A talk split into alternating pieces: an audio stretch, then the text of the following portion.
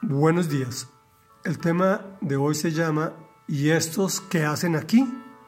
Estamos leyendo el capítulo 29 del primer libro de Samuel.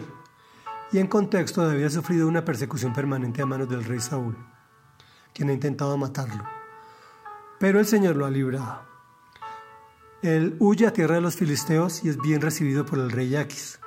Después de un poco más de un año se desata la guerra contra Israel y este rey lleva como guardaespaldas a David, pero los otros reyes filisteos se lo impiden. Y aquí retomamos nuestra historia.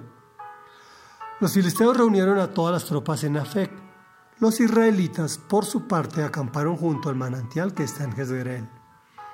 Los jefes filisteos avanzaban en compañías de cien y de mil soldados, seguidos de Aquis y de David y sus hombres.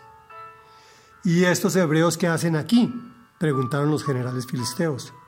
Aquis les respondió, ¿no se dan cuenta de que este es David, quien antes estuvo al servicio de Saúl, rey de Israel? Hace ya más de un año que está conmigo y desde el primer día que se unió a nosotros no he visto nada que me haga desconfiar de él. Pero los generales filisteos enojados con Aquis le exigieron, despídelo, que regrese al lugar que le diste, no dejes que nos acompañe en la batalla, no sea que en medio del combate se vuelva contra nosotros. ¿Qué mejor manera tendría de reconciliarse con su Señor que llevándole las cabezas de estos soldados?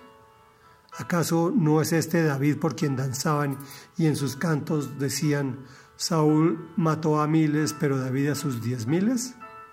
Ante esto, Aquis llamó a David y le dijo, Tan cierto como que el Señor vive que tú eres un hombre honrado, y me gustaría que me acompañaras en esta campaña.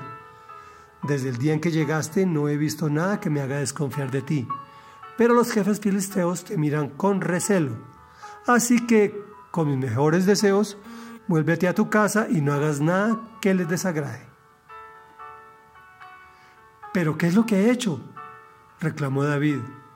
¿Qué falla ha visto su majestad en ese servidor suyo desde el día en que entré a su servicio hasta hoy?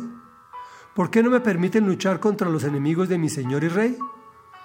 Ya lo sé, respondió Aquis. Para mí tú eres como un ángel de Dios.